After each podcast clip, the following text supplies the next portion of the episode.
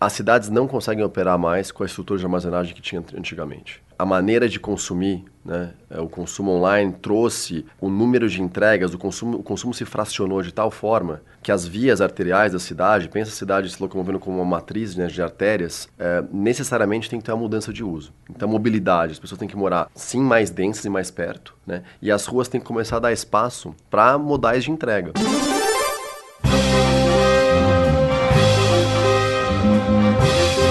Eu sou Paulo Silveira. Eu sou Rodrigo Dantas. E esse é o Like a Boss.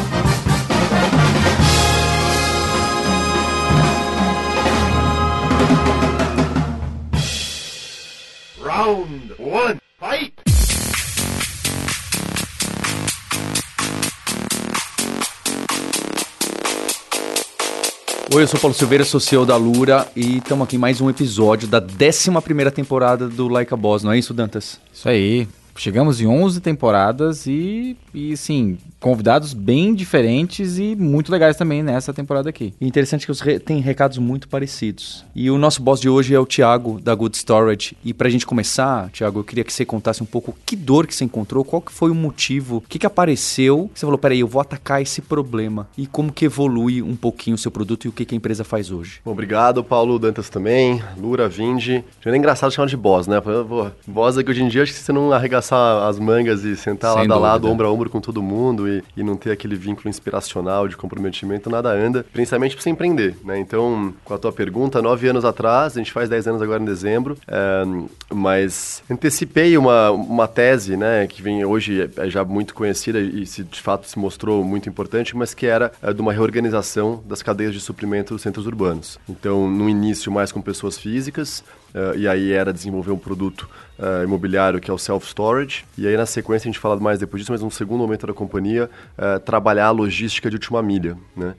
que ficou algo muito evidente e necessário, principalmente depois que foi da pandemia, etc., uhum. que mudou muitos hábitos de consumo. Mas então lá atrás eu vinha do mercado imobiliário já de muito tempo, eu tinha desenvolvido muitas classes de ativo, shopping residencial, escritório, hospital, enfim, sempre representando investimento. Uh, Quando você diz desenvolver, é criar os veículos para investir nisso? Tinha, eu representava os veículos de investimento, mas não, trabalhava na ponta, inclusive tendo times de comprar terreno, aprovar projetos, Perfeito. construir, etc., e operar e gerir depois. Uh, e aí, em determinado momento, tendo um pouco essa visão né, de que acho que tinha uma oportunidade de uma classe de ativo, de uma categoria de ativo que no Brasil era muito inédita ainda, associado uh, a uma vontade de empreender, etc., eu, eu fiz, esse movimento uh, de tentar trazer essa solução. Então, basicamente, a solução da Good Storage é atender eh, as novas demandas dos centros urbanos de pessoas físicas nas necessidades de armazenagem pessoal, né, e isso vem ao encontro né, de uma nova forma de morar no, na, nos centros urbanos, então apartamentos menores, ter mais mobilidade, etc. Então ter essa oportunidade de você ter espaços para armazenagem flexíveis, sem burocracia, contratos mensais, enfim, quase como uma assinatura de um espaço. É uma, da dor, uma das dores que a gente que a gente tenta resolver. E a segunda dor no B2B uh, eh, é apresentar dentro da cidade uma infraestrutura de armazenagem que permita as empresas trabalharem a última milha de uma forma muito mais eficiente. Você tinha, você mesmo tinha essa dor de guardar suas coisas como pessoa física lá atrás, nove anos atrás? Existia você falar, poxa, eu precisava deixar um pouco mais de coisa aqui, será é que... engraçado. Pergunta, boa pergunta. Eu, eu não sou um cara de, que acumula muita coisa, assim. Uhum. E eu não, não era usuário, não foi de uma experiência própria. Eu acho que foi mais, é, de fato, de estar no mercado imobiliário há muito tempo. Self-storage uh, era uma, é uma categoria de ativo nos Estados Unidos que é, é, é muito difundida, né? É, eu tenho laços com os Estados Unidos há muito tempo, fiz MBA fora, etc. Então, assim, era algo que estava no meu radar é, e acho que eu percebi mais a oportunidade de negócio. Por que que até então, isso nós estamos em 2013, tinha muito pouco, muito pouco desenvolvido nessa, nessa linha aqui no Brasil? Porque havia uma premissa, uma crença limitante, né, de que a gente, é, o brasileiro não ia ter cultura de armazenagem, né? De não é que nem o americano, com muito acumulador, baby boomers, etc. Não, aqui isso não vai pegar, aqui isso não vai pegar. E não pegava também, é, indo um pouco mais além aqui na, na tua colocação, porque você tinha muito poucas unidades, sempre periféricas. É, eu lembro disso. É, no centro não tinha. Na verdade, chamava guarda-móveis, né, para começar. É, então, né? É, é, é, era guarda-móvel, Era né? guarda-móveis e a história era a seguinte, né, o que, que é associação com guarda-móveis? Quando eu fui começar o negócio, eu fiz um pequeno focus group, etc. Ah, são aqueles centros, aqueles armazéns velhos, meio num numa, longe da cidade, para você guardar as coisas que você não precisa quando você vai fazer, quando você vai fazer mudança. E nós trouxemos um conceito completamente diferente. Eu falei assim, não, o nosso negócio é monetizar a funcionalidade. Né? Então hoje, talvez as pessoas, aqui os ouvintes aqui de São Paulo, tal, mais fácil reconhecer que é o nosso mercado, ainda é o nosso mercado de foco de atuação, nossos imóveis aí laranja e verde pela cidade, nós estamos em Moema, nós estamos na Vila Olímpia, nós estamos na Rua Augusta, enfim. A ideia é que você de fato seja é, uma, um equipamento complementar a necessidade do dia a dia né, do, teu, do, teu, do teu usuário. Então foi uma mudança muito radical, até de posicionamento né, desse, desse ativo. Né? Então era um pouco isso, na guarda-móveis, um negócio distante e tal. E também a essa época, né, o pouco que existia, as pessoas ficaram fazendo o seguinte, um empreendedor né, criativo brasileiro, pô, eu vou alugar esse negócio, tá aí parado tal, não sei o quê, por 10, vou picar ele em vários espaços menorzinhos, aí vou realugar por 30 e eu fico com 20. É mais ou menos assim. O cara não tem interesse nenhum em investir no imóvel, deixar o negócio bonito, etc. Ter um apelo de retail, né? E aí, à medida que eu consegui trazer um capital institucional para isso, a gente pode falar disso depois, a gente fez um, enfim, um, um, um imóvel voltado, assim, é, é, comparado hoje, a nossa operação, a gente se compara muito mais a imóveis de varejo mesmo, assim, então, são localidades de varejo, uh, tem toda uma questão, um, né, um olhar para a user experience, como o varejo tem, atendimento, etc. Então, foi uma revolução mesmo nesse sentido. Humildemente falando, a gente fez uma reviravolta nessa história. Nessa parte do B2C que foi seu início, qual que em 2013 foi as primeiras coisas que as pessoas guardavam? Guardavam e hoje em dia o que, que é que as pessoas guardam? Só para eu entender o que, que a cultura pegou. É, e vou complementar um pouco se era a pessoa que fazia mudança ou aquela que não cabia as coisas em casa. Ou nenhuma delas, ou nenhuma das anteriores. É. O mais gozado, o mais gozado quando a gente começou foi o seguinte, né? A primeira unidade foi no AMB, atrás do Sambódromo do AMB, boa localização, Casa Verde, saindo da Marginal 100 metros, mas na, numa rua atrás, né? É, e aí, pô, inauguramos um ativo, ativo pronto tal, ninguém, né? Self-storage. O ativo então, é um prédio, certo? É um, um galpão. Varia dependendo de lugar para lugar. A gente tem desde em Moema, que são oito andares, um predinho, que você tem que usar mais o potencial construtivo do terreno, né? Até lugares que eles são mais verticais, enfim, né? Lugares menos adensados. Esse, esse no caso, são três andares. Era um ativo meio de galpão, enfim, guardava autopeças. Mas o ponto curioso, só dizendo essas curiosidades de início, e aí a gente, bom, eu fui lá inaugurar, tá, fiz uma reforma no galpão, tudo bonito, laranja e verde e tal, só que ninguém sabia o que era self-storage, também guarda-móvel. Eu falei, meu, eu vou abrir isso aqui, quem vai entrar? Né? Tinha aquela coisa e 95% da nossa captura de, de leads, de clientes, é online, né? Mas não tinha reconhecimento de marca nenhuma, o setor não era conhecido. Bom, é o site, claro que a gente inaugurou com um site bonito em pé e tal. Primeiro dia a gente colocava lá Good Storage no Google, a gente era tipo a 15 página. Tinha, né, é, é, é, é, não tinha nenhum tipo de reconhecimento online, etc. Então foi muito gozado, assim, a gente ali, aí a coisa toma atração e, e foi crescendo. E os primeiros usuários, é, muito relacionado à mudança. Eu acho que começa muito assim, pô, eu tenho uma dor que é, eu estou mudando de um apartamento para o outro, uh, aqui eu vendi, lá eu aluguei, eu tenho um descasamento de timing, uh, e é uma, então a gente chama que é um event driven, né? Então você tem um uso uh, um, direcionado por, por, um evento específico. Com o tempo, à medida que a gente vai conseguindo né, ter um crescimento de awareness, as pessoas vão entendendo a solução, etc., a gente vai conseguindo atrair e converter clientes de mais longa estadia. Então que de fato usam os espaços como extensão das próprias casas, que é, na verdade, enfim, uh, nesse sentido, nosso melhor cliente, né? Enfim, tem prazo de estadias mais longo, etc. E é onde a gente até entende, são, são dois, dois usos diferentes, tem espaço para os dois, mas à medida que o negócio vai maturando, você vai conseguindo encontrar, e a gente foi entrando mais dentro dos bairros, né? Você vai encontrando mais uh, os usuários que, de fato, usam as nossas unidades como uma extensão da casa. Frequentam duas, três vezes por semana. Uh, Caramba! É, é muito legal. Caramba! É, frequentam, mudam o que guardam. E aí começa a história várias. Então você tem também, enfim, é, colecionadores, você tem pessoas que, meu, montaram um mini, uma, uma, mini livingzinho porque vão lá e gostam de mexer nas próprias... Uma oficinazinha pequena. É, desde hobbies, né? Claro, é, estatisticamente é um percentual menor de clientes, né? Que é isso. Mas tem histórias super Mas excêntricas. Já pegou gente dormindo? No, no, na...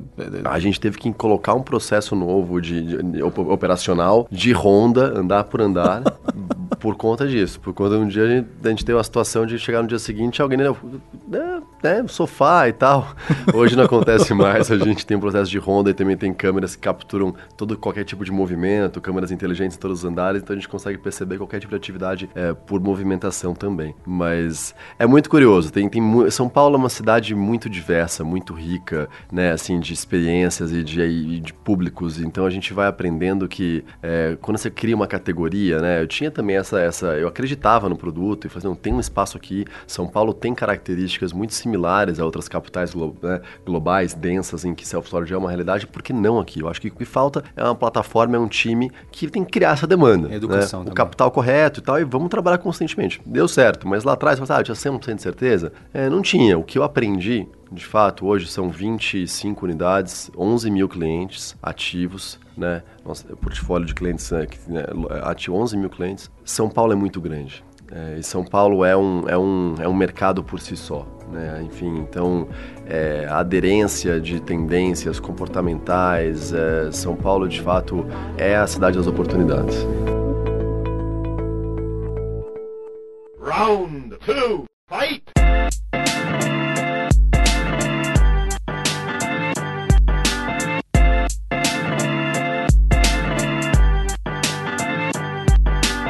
Tiago, nesse segundo bloco, a gente queria saber um pouco mais sobre o modelo mesmo. Como é que a pessoa contrata? Eu, eu sou cliente da Good Storage e eu, eu, tenho uma experiência completa, assim, mas as pessoas que estão ouvindo, é, ela, ela, acha que vai comprar pelo site, vai ter que ir lá pessoalmente. Se ela comprar pelo site, ela já consegue armazenar. Quanto que ela paga? Ou tem um corretor de aluguéis? É, Imagina.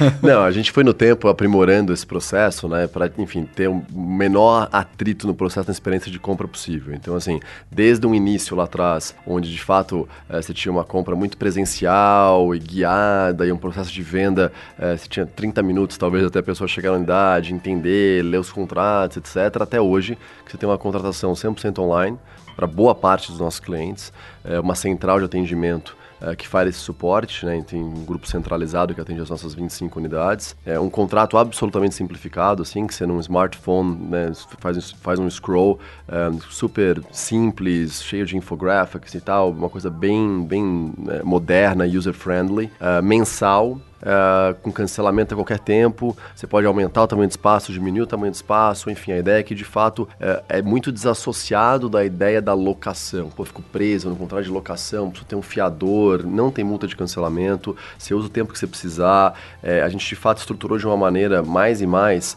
uh, em que uh, a ideia é, enquanto for funcional, tem um uso. Né? Então, é, o processo de compra é muito simples, uh, ele pode ser totalmente transacionado online. Então, hoje até a questão do pagamento, assinatura dos contratos e tal, que é o grande, o grande uh, percentual dos nossos clientes dessa forma. A grande maioria uh, chega online, é, ou passando na rua, reconhece a marca e tal, etc. Tem um pouco de walk-in, mas percentualmente 80% dos nossos clientes é, chegam online e fazem todo o processo online. Né? Isso na pessoa física. Na pessoa jurídica, né, é, você ainda tem um pouco dos stakeholders, é, que são os consultores imobiliários. Né? Então você tem demandas, a gente tem. Na, na, nosso negócio de logística urbana, os espaços, então, para situar aqui, né? Self-storage pessoa física, espaços de um metro quadrado, que é literalmente um armarinho, né?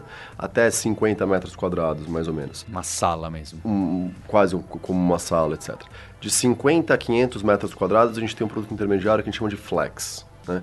É, esse é um produto para mais B2B, de fato ali de última meia milha. Então você tem muita gente que trabalha com alta rotatividade, gente que faz distribuição com bicicleta, a pé, ou alguém que é um estoque temporário, tá? um produto interessante. Perdão, que exemplo de estoque você daria um que tem muita... Entrega do que que tem alta rotatividade? É muito diverso, tem reversa também, que é uma coisa que começa a crescer muito, que é a logística da, né, da, da devolução. E aí esse produto, para voltar para o centro de distribuição original, às vezes não só tem questão questão de ICMS, ICMS, etc., mas é muito mais caro. Então ele já para num ponto de armazenagem mais dentro da cidade para ser reformatado e revendido. E aí, então esse é um espaço entre 50 e 500 metros quadrados. E a partir de 500 metros quadrados até 10 mil metros quadrados, é o nosso maior módulo, né? A gente tem trabalho da logística urbana. Aí, esse é um tema que eu adoro, porque assim, é, é extremamente necessário é, para o bom funcionamento dos centros urbanos. Tem a ver com ESG, posso ficar horas aqui falando, mas tentando sintetizar... Um, as cidades não conseguem operar mais com a estrutura de armazenagem que tinha antigamente. É, a maneira de consumir,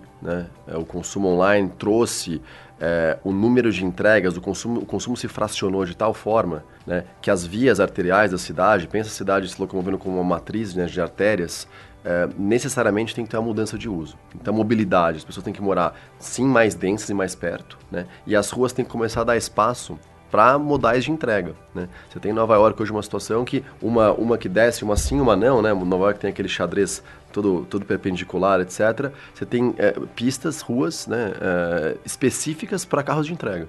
Do ponto de vista funcional da cidade, se a gente pensa a cidade né, como um organismo vivo que tem que, é, que, tem que operar com eficiência, é, é muito mais funcional, até a funcionalidade social, um veículo fazendo 50 entregas do que um carro com uma pessoa se locomovendo de um ponto A para um ponto B. Né? Então, esse adensamento urbano que acontece em todas as capitais, ele requer que você tenha uma nova logística urbana. E aí, a maneira mais eficiente de fazer isso é trazer os estoques, é, trazer, às vezes pode ser também um business de serviço, ou que faz algum tipo ainda de manufatura, etc., leve, não industrial pesado, mais perto do centro urbano. Então, a moradia adensa e também essa infraestrutura tem que adensar. Isso é muito legal, uma coisa que há tempos eu falo, né, que a gente chama de logística verde, que tem um impacto significativo na, no tema de descarbonização dos centros urbanos. Porque essa infraestrutura que permite às empresas, um, fracionarem né, seus produtos ou da onde partem seus serviços em vários endereços, ao invés de trabalhar de um endereço mais distante único. É, é, já permite uma reotimização de rotas e os quilômetros rodados são muito mais eficientes, menos emissão. E dois, de, uh, uh, de imóveis dessa infraestrutura mais dentro da cidade, você começa a oferecer uma condição de que a frota seja elétrica.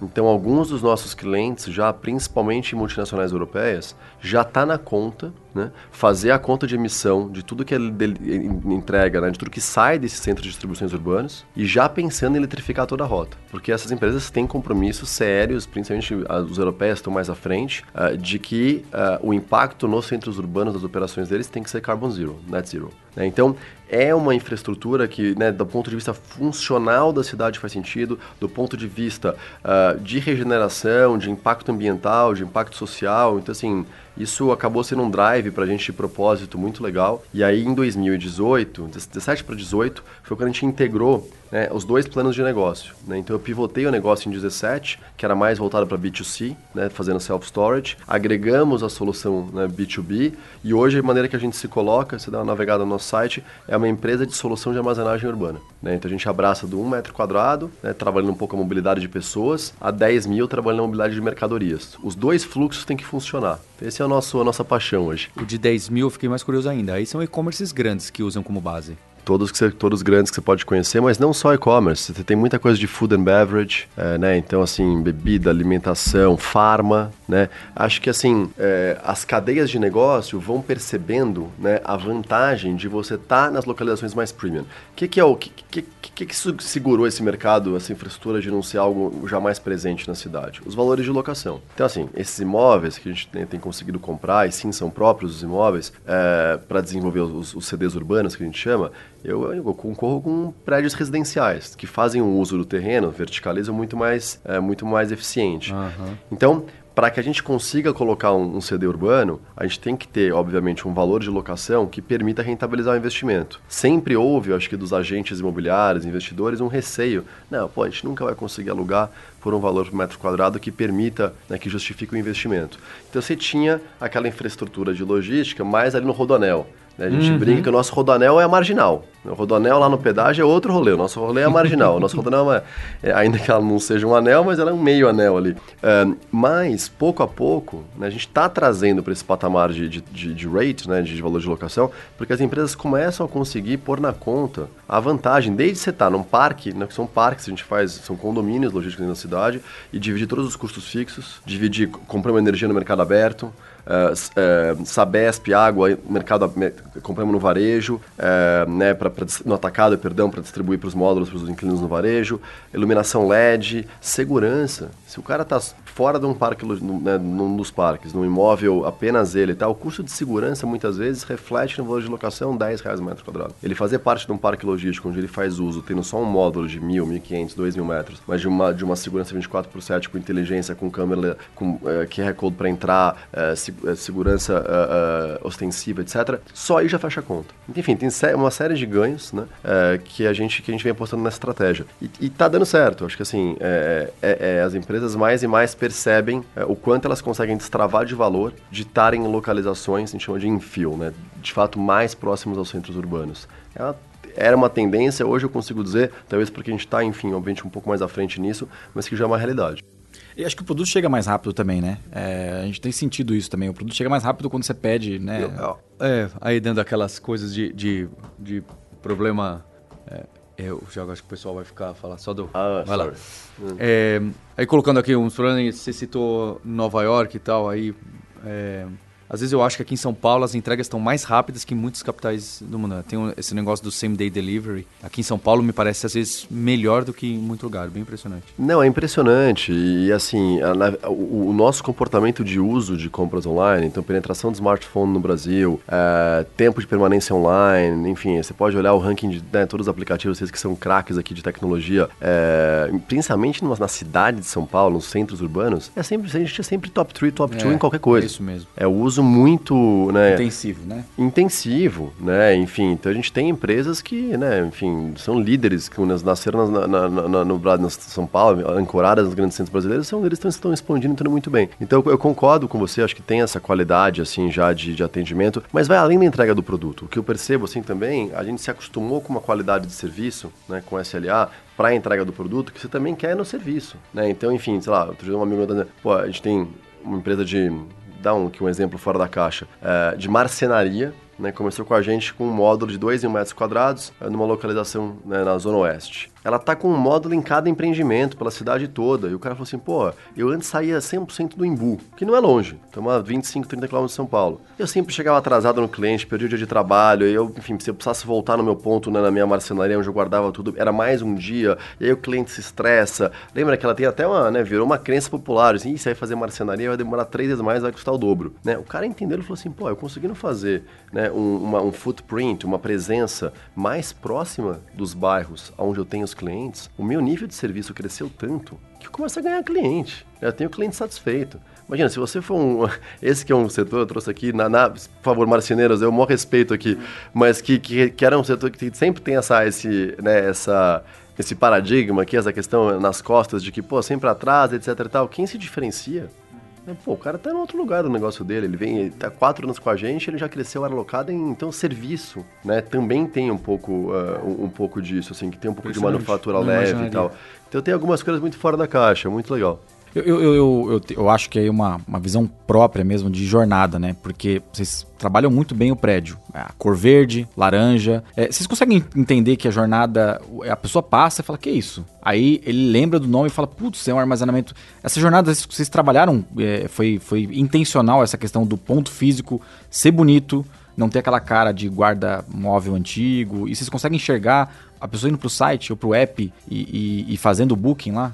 Ah, não, absolutamente, assim, acho que era uma ideia, é, e aí eu posso até compreender aqui que alguns, é, as pessoas mais apreciativas de arquitetura talvez não sejam as, as que né, mais é, que gostem mais das nossas fachadas, mas enfim, é, é, a gente precisava trazer né, algum reconhecimento de, né, de marca e para o produto, além da nossa companhia, inclusive, para a solução que a gente estava oferecendo, que é muito é, é, complementar às nossas cidades dos centros urbanos, então é boa para a cidade, é, mas a um baixo custo né? E com o tempo isso começasse, começasse a criar uma identificação. Então era uma estratégia de brand recognition. A gente testou várias cores, acabou chegando nessa combinação uh, não óbvia, né, de laranja e verde. Hoje, uh, hoje a gente já está com, com reconhecimento de marca de good storage, acho que assim bastante mais alto, mas por muito tempo ainda era é o laranja e o verde, né? Então acho que a gente conseguiu uh, fazer essa entrega inicial na jornada de, de ter um pouco. E aí, à medida que a gente foi crescendo, eu acho que foi validando, pois funciona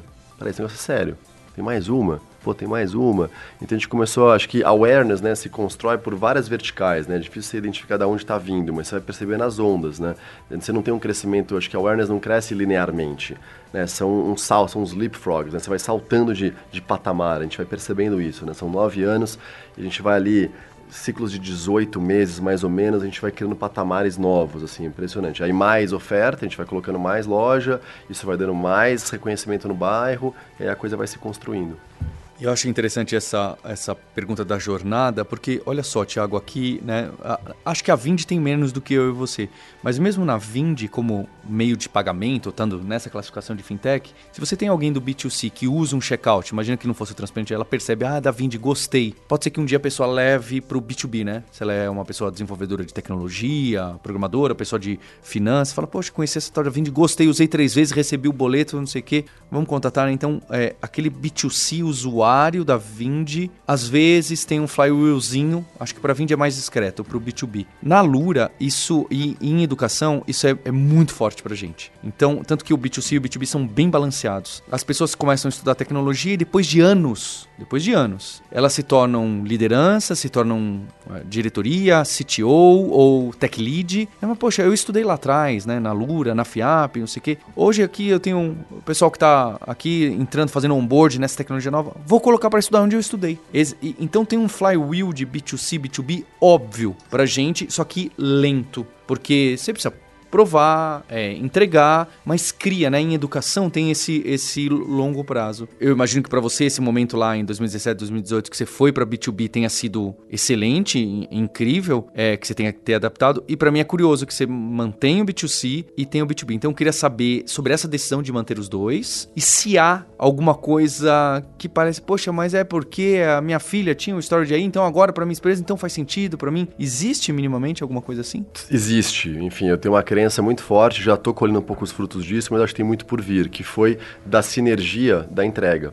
Né, que não era óbvio, né, até para os meus sócios, para meus investidores no início, não, mas são dois business diferentes, logística é uma coisa, self-storage é outra, como é que você está querendo colocar na mesma caixa? Eu falei, nós estamos entregando uma solução de armazenamento na cidade. Né? Essa é a nossa entrega. E a gente vai se colocar, é, que é o que nos, nos, guia, que é o que nos dá prazer de trabalhar, tal como um agente no ecossistema de tornar os centros urbanos mais eficientes. E nas duas pontas a gente tem a mesma proposta de valor. Uhum. E é por isso que vai dar certo.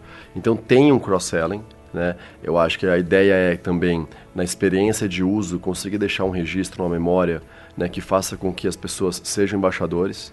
Aí fala, pô, cara, mas não é um negócio, vai ter um rocket scientist tal, você está trabalhando aqui, mas até porque a experiência, a expectativa no uso né, da experiência é tão baixa. É baixa.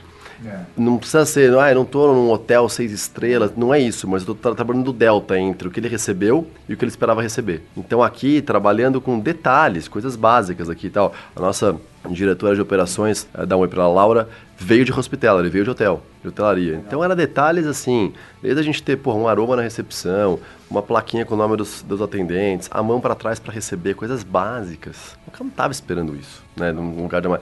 Então a gente foi conseguindo trabalhar um pouco esse bom registro do uso, né? E aí você vai trabalhando embaixadores da marca. É, acho que no, no, na pessoa jurídica, uma pessoa indicar outra, então isso aqui talvez seja uma coisa menos. Mas o tráfego no nosso site, ele é um tráfego muito sinérgico.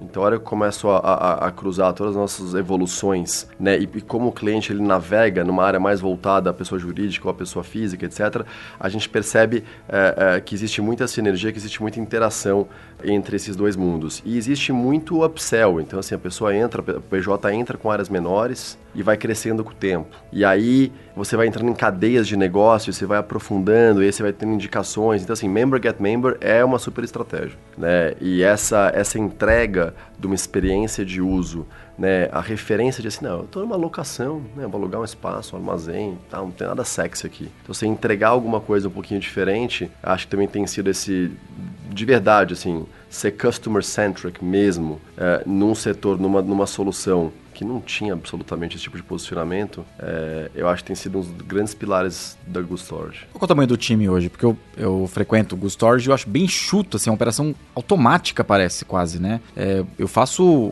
a entrada via app, abro a garagem via app, subo, me auto-atendo, né? É.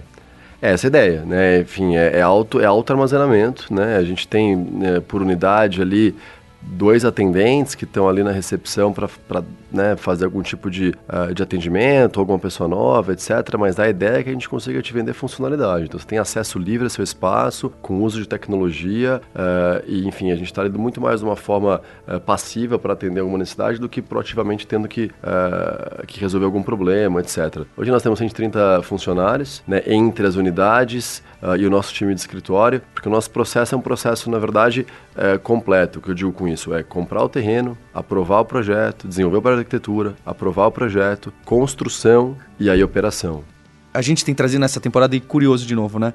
Nessa temporada a gente está trazendo diversos empreendedores e empreendedoras que têm esses business que estão em áreas que seriam consideradas tradicionais. Eu estou construindo prédios e alugando espaço de uma forma mais eficiente, mais elegante, mais interessante e, e tech-enabled, perfeito.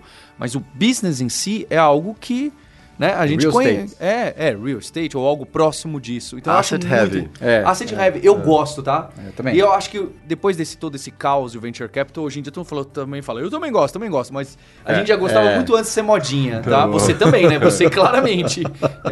então, queria entender esse do investimento, se é, eu acho que você tocou no ponto nevrálgico, que assim, eu acho que o grande sucesso de você conseguir fazer um venture, né, um business que requer muito capital, é, é acertar o tipo do bolso. Né? Então, que tipo de capital você está acessando? Né? É, no meu caso, é, tenho a sorte né, de ter como sócio uma gestora de capital que chama-se Evergreen, é, que é uma gestora é, quase que exclusiva de recursos de um fundo de pensão americano. Né? No caso é o Washington State Fund. É, então qual que é meu passivo? Qual que é a minha obrigação no final do dia? Entregar dividendos né, para garantir os compromissos de um fundo de pensão. Que ah, são... Sim, startup a... nem sabe o que é dividendo. Essa palavra aí a, é estranha. aposenta... Não, aposentadoria do, do, do, né, do profissional, do, do, delegado, do professor, etc. Por que eu estou colocando isso? Isso é relevante. É, no final do dia, o que a gente criou é uma máquina de dividendos. Uhum. Então a gente aloca capital em ativo real, em tijolo, opera esses imóveis, temos toda uma expertise imobiliária, mas para distribuir de forma resiliente, uh, sustentável, contracíclica, etc., eh, um fluxo de dividendo. Né? Porque a nossa obrigação, a obrigação do nosso capital, né? o mandato do nosso capital uh, é, é, é a fonte de recurso para honrar as aposentadorias, né, no nosso caso, no estado de Washington. Então, então, que tipo de capital você tem, eu acho que também é, é, é o que dá um pouco o tom do jogo, uh, de como é que você vai conseguir crescer, de que quanto, quanto você vai ter, enfim, de dificuldade. Trabalhar no Brasil, mercado cíclico, né, com plano de negócio de longo prazo como é o nosso, é complicado. O vento bate frente. Né? Na verdade, assim, eu comecei em 13, Aí a gente teve um primeiro mandato, meio mandato da Dilma, depois a gente teve um pedacinho de mandato do, do Temer, depois crise política foi uma atrás da outra, né? É, depois a gente, enfim, crise econômica, complicado. Então, assim, acho que aqui fica muito claro para mim é, é, qual é o teu tipo de capital. Então, no nosso caso, é, é esse o tipo de funding. Então, eu tenho a sorte de ter esses sócios. Eu, no tempo, fui né, me diluindo. Hoje, eu sou um, um, pequeno, um pequeno acionista e ainda CEO e fundador, mas já com a companhia é, com lideranças estabelecidas, enfim, com um time é, muito mais, mais preparado para conduzir é, a perenidade do negócio. E avesso a bater o vento de frente, a gente vê oportunidade. Então, assim, a Gustorge não teve em nenhum momento, a, a, despeito dessas mini crises, desses mini ciclos Brasil, quem conhece tá, tem que saber operar, que não tem jeito é dessa forma, uh, a gente não parou de crescer em nenhum momento, né? Uh, o que também é uma vantagem de se operar em mercado de nicho, porque como a gente está, é muito menos correlacionado à necessidade de crescimento da economia. Você está desenvolvendo uma demanda nova. Você está destravando, você está trazendo uma solução para uma dor que ninguém estava olhando. Né? Então isso te permite também né, descorrelacionar o teu crescimento, o sucesso operacional do, do momento macro. Né? Nós estamos num momento macro difícil no mundo, nós estamos num momento macro difícil no Brasil, o vento é contra, é, mas te digo aqui que a gente vem crescendo quarter after quarter aqui, numa né, trimestre pós trimestre, é, de uma forma bem, bem consistente. Estamos bastante satisfeitos. Round 3, fight! Nesse terceiro round, eu queria lembrar de você dar like e assinar o canal aqui da PM3, onde está essa décima primeira temporada, que tem conteúdo relacionado a muito do que a gente discutiu aqui, que vai de OKR a produtos digitais, a negócios digitais. E Thiago, eu queria aproveitar então para saber sobre você nesse terceiro round, mais sobre você e seu trabalho. Como você trabalha, melhor. É, de onde você veio, o que, que você estudou, onde você trabalhou até chegar na, na Good Storage? Fiz uma jornada de administração de empresas na GV. É, comecei no mercado financeiro, banco americano de investimento, é, e aí com 20 anos mais ou menos, é, ainda sempre né, em, bancos, em bancos de investimento, comecei a fazer investimento imobiliário, ser gestor de investimento imobiliário. De gestão de investimento imobiliário, passei também a ter uma expertise de desenvolver ativos imobiliários, enfim, né, colocar não só o capital, mas também construir, empreender, incorporar. Uh, depois eu participei de uma startup que chama-se Bracor, uh, da onde eu entrei ainda jovem, mas já como CIO. Uh, a gente fez um ciclo de cinco anos. vendemos para um outro fundo de private equity. Aí retornei para banco de investimento, é, no momento, enfim, super intenso é, da economia, um momento também mágico do banco, trabalhando no BTG. É, voltei a representar só mais o, mais, mais, o capital, muita operação de fusão, aquisição, etc., em ativos imobiliários, é, até que eu quis empreender. Eu acho que foi uma decisão de percebi que eu estava num momento onde minha carreira, de fato, ela estava guinando para uma carreira muito mais institucional, uh, lucrativa, meritocrática, com excelentes experiências, mas eu queria, enfim, colocar, me colocar a serviço de algo diferente. Uh, empreender para mim tem um componente de pessoas que me, me move, sou apaixonado, etc.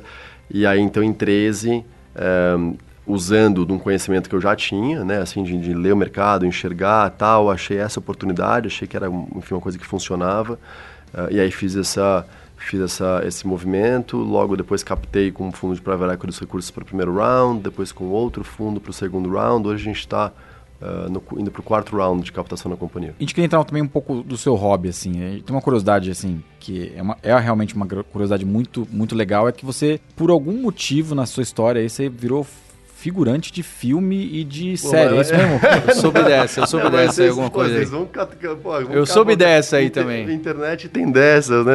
Imagina que a turma de tecnologia toda foi achar na internet o que quiser, né? Põe, só acabou você põe no chat de GDP lá, pô, não sei o que e tal, o Thiago vai sair. Acho que já dividi isso em alguma matéria. Não, eu, eu estudei na Austrália, isso mas na época da faculdade, estamos lá ah. em 2000 é, por um tempo e depois eu quis ficar mais um tempo em Sydney, país maravilhoso, os melhores memórias. E aí você tem que se virar nos 30, né? E aí eu lembro que, mas encurtando muito a história aqui, que eu fui abordado uma vez andando na rua, no centro de Sydney, é, por uma pessoa que fazia casting de figuração. É, é, engraçado que eu tava com o cabelo meio longo como tô agora, assim.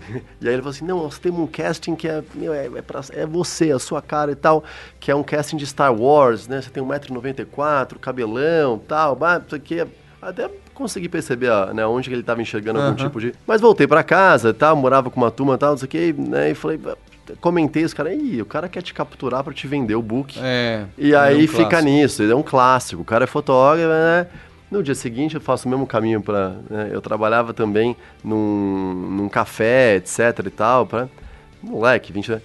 E aí encontrei a mesma pessoa. E Ela cara... falou, tô falando sério. Aí é. o cara veio, pá, eu falei, então tá bom, e como é que funciona? Ele falou assim, não, custa 600 dólares pra fazer o book. Eu falei, então foi o seguinte, eu vou te pagar mil. Mas como você tem muita certeza que você vai me colocar lá, os primeiros mil que eu ganhar são seus. E eu te pago zero de entrada. Então o cara ficou meio assim, então bom, tô, tô, tô desmontando, né? Falei, ó, se era um véu, caiu. Ah. o cara topou. Fizemos, e aí eu, por uns 3, 4, porque você tinha um estúdio muito tem ainda em Sydney, que é o Fox Studios. E aí estavam fazendo, depois eu fiz Men in Black, fiz, participei da figuração, enfim, não é nada de eu e 300 outros. Mas Men in Black, uh, Star Wars, e assim, saí de uma, saí de uma coisa, eu lembro, aquela, sei lá, 7 dólares e 50 a hora, né, de trabalhar um pouco em cafés, para algo que era 50 dólares a hora e você ficava lá sentado, muitas vezes nem te chamava, era o máximo e tal, no meio dos estúdios e tal. Então foi uma época boa. Meio perdida, é, assim. É, né? Foi uma época boa, vai, ficou, fica a curiosidade aqui.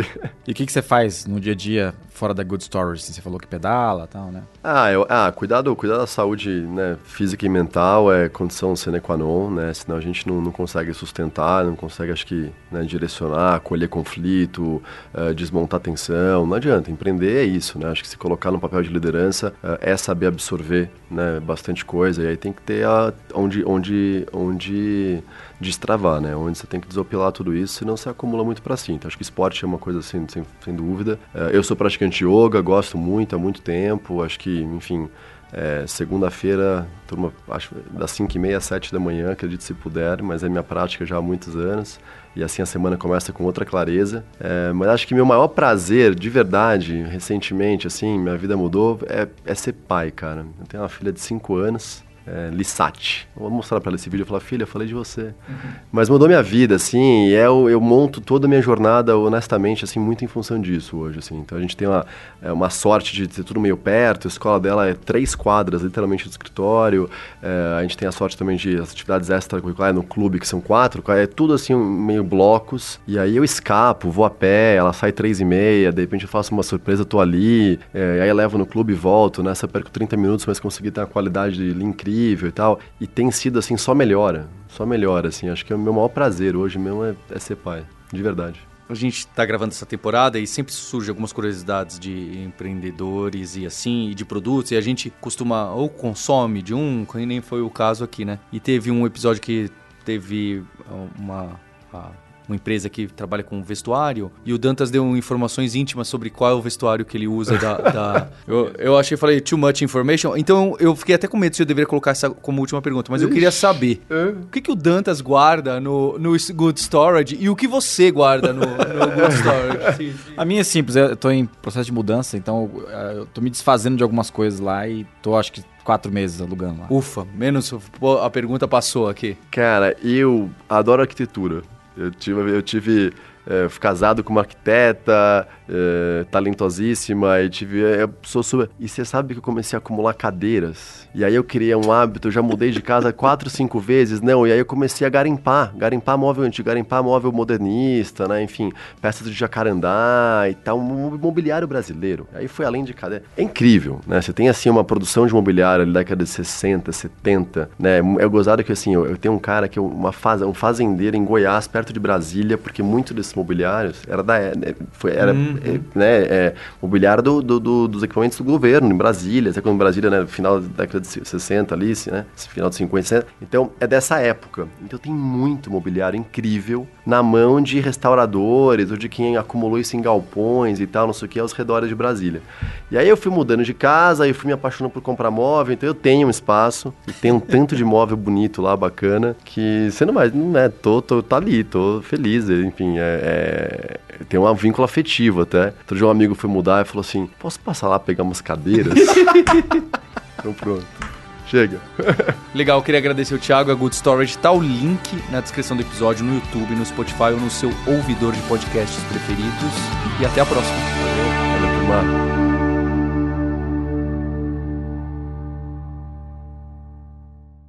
You win! Este podcast foi editado por Radiofobia, podcast e multimídia.